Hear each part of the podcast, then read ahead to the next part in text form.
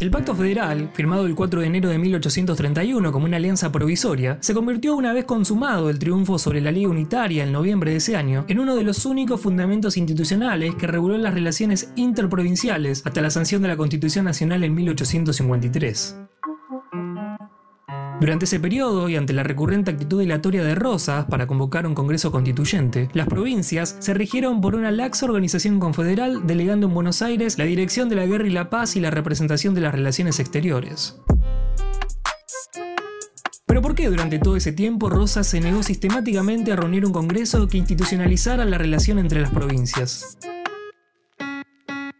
Una de las respuestas posibles quizás se halla en el carácter heterogéneo y poco definido del federalismo rioplatense. De la disolución del vínculo colonial, fueron dos las alternativas que se impusieron en la búsqueda de la institución de un nuevo poder. Por un lado estaban quienes defendían una forma de gobierno centralizada, es decir, que concebían a la soberanía como única e indivisible y el ordenamiento político resultante debía ser de unidad para las provincias del ex virreinato. Por el otro estaban quienes promovían una forma de gobierno con amplias autonomías para las ciudades y en consecuencia sostenían que la soberanía debía ser segmentada, colocando en pie de igualdad a todas las ciudades como sujetos de derechos soberanos. No obstante, bajo esta tendencia que se proclamó federal, confluían distintas alternativas. Según José Carlos Queramonte, el término federal podía referir a un modelo organizativo confederal, es decir, una asociación de estados libres y soberanos en el que cada una de las partes conserva su soberanía, similar a la experiencia de las 13 colonias norteamericanas que luego de la independencia en 1776 firmaron los artículos de la Confederación y la Unión Perpetua que estipulaba un sistema organizativo del tipo confederal en el que cada estado conserva su soberanía libertad e independencia, quedándose unidos bajo un débil gobierno central con escasas atribuciones, pero también podía remitir al tipo de vínculo creado por la Constitución de Filadelfia de 1787, a partir del cual el gobierno federal asumía mayores atribuciones, aunque manteniendo cierto grado de autonomía para los Estados miembros de la Unión. Entonces, ¿qué tipo de organización estableció el Pacto Federal? El pacto se firmó como una alianza ofensivo-defensiva por Buenos Aires, Santa Fe y Entre Ríos para enfrentar a las provincias del interior que desde 1830 se habían encolumnado detrás del liderazgo de José María Paz. En verdad, ambos bandos eran sumamente heterogéneos. Ni los unitarios tenían fuertes coincidencias respecto de la futura organización del país bajo un régimen de unidad, ni menos aún los federales acordaban en torno al significado que le daban este término. Luego de la disolución del Congreso que había dictado la Constitución de 1826, los términos unitario y federal referían más a alineamientos políticos y luchas facciosas que a formas de gobierno. Una vez alcanzada la definitiva victoria de las tropas federales dirigidas por Quiroga en la batalla de la Ciudadela en Tucumán en noviembre de 1831, las provincias fueron adhiriendo al pacto, quedando organizadas dentro de una estructura de tipo confederal. De ese modo, la naciente Confederación Argentina se rigió de manera similar a como lo habían hecho los estados norteamericanos antes de la sanción de la Constitución de Filadelfia.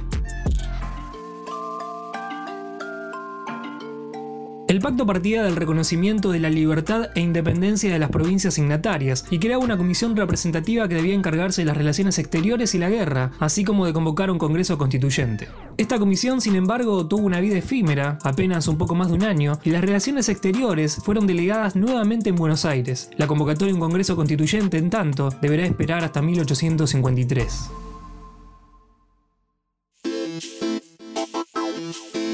Este punto es necesario precisar que lo que llamamos provincias en realidad son estados independientes que desde los años 20 abrazaron paulatinamente la forma republicana de gobierno, estableciendo regímenes representativos, ejecutivos unipersonales, legislaturas unicamerales, autoridades administrativas y judiciales y sistemas fiscales independientes. En ese sentido, la dificultad de discernir de manera adecuada la diferencia que supone una organización confederal de otra federal radica en la singularidad del caso rioplatense, donde las partes confederadas, luego de 1831, mantuvieron la denominación provincia. Quieramonte no deja de advertir el hecho de no haberse reparado en lo anómalo de una confederación, es decir, una reunión de estados independientes, creada por provincias, por definición partes de otro estado que las engloba.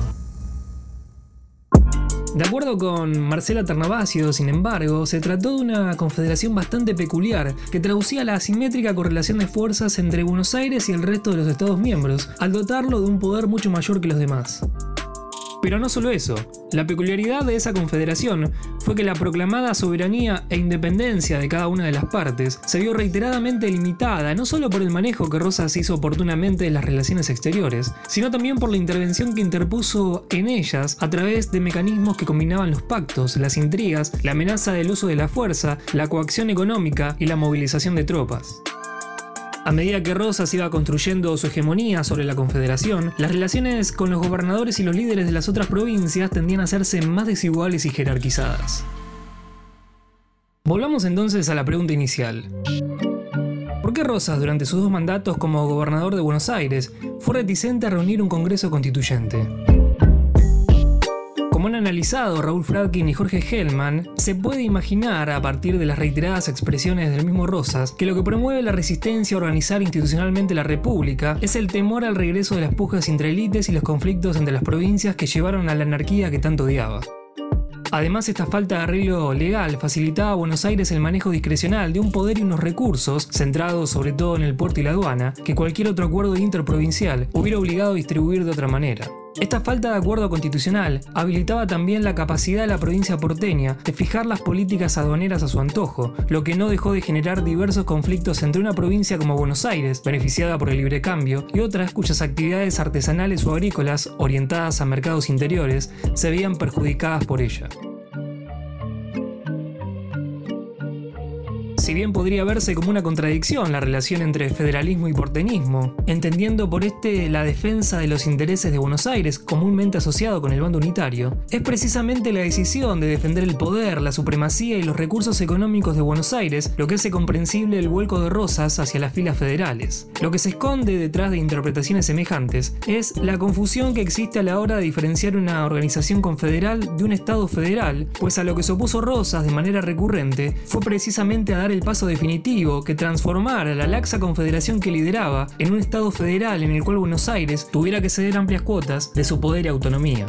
Invocando la identidad federal, Rosas podía ejercer un dominio territorial más allá de la frontera de Buenos Aires. El creciente papel de Rosas, como árbitro de los conflictos dentro de la Confederación, fue producto de dos factores convergentes. Su voluntad por acumular poder, combinada con la necesidad de las provincias de contar con una autoridad supraprovincial que permitiera resolver sus conflictos internos. De este modo, el Pacto Federal dio lugar a la organización de los estados rioplatenses en una particular confederación que sin perder su carácter provisorio, se prolongó en el tiempo hasta la caída de Rosas y la sanción de la Constitución que en 1853 estableció las bases del nuevo Estado federal.